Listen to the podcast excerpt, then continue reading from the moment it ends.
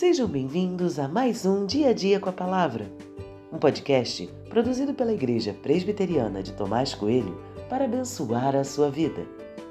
O título de hoje é Conta as Bênçãos e tem por base o texto de 1 Reis 8, 66, que diz: No oitavo dia desta festa, Salomão despediu o povo e eles abençoaram o rei. Então voltaram para as suas tendas, alegres e de coração contente, por causa de todo o bem que o Senhor tinha feito a Davi, seu servo, e a Israel, seu povo.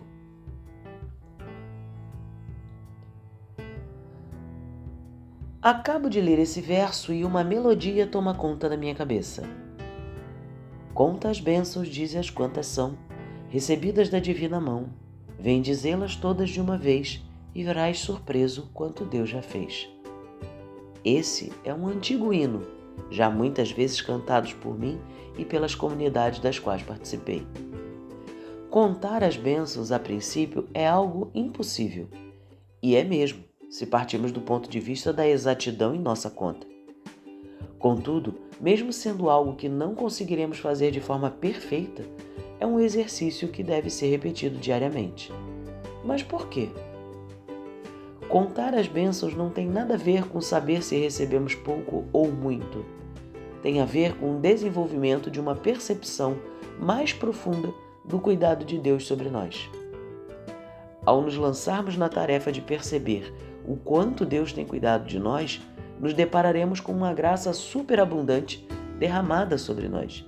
E essa percepção certamente nos lançará para um compromisso mais e mais profundo a partir da gratidão do nosso coração. O povo voltou para casa alegre depois daquela grande festa. Mas o povo não voltou alegre só porque a festa tinha durado oito dias ou porque o templo tinha ficado lindo. O povo voltou alegre porque percebeu o cuidado do Senhor em tudo. Contar as bênçãos traz gratidão ao coração, trata ressentimentos, torna a vida mais leve e mais feliz. Conta as bênçãos. Tenho certeza de que você ficará surpreso ao perceber o quanto Deus já fez.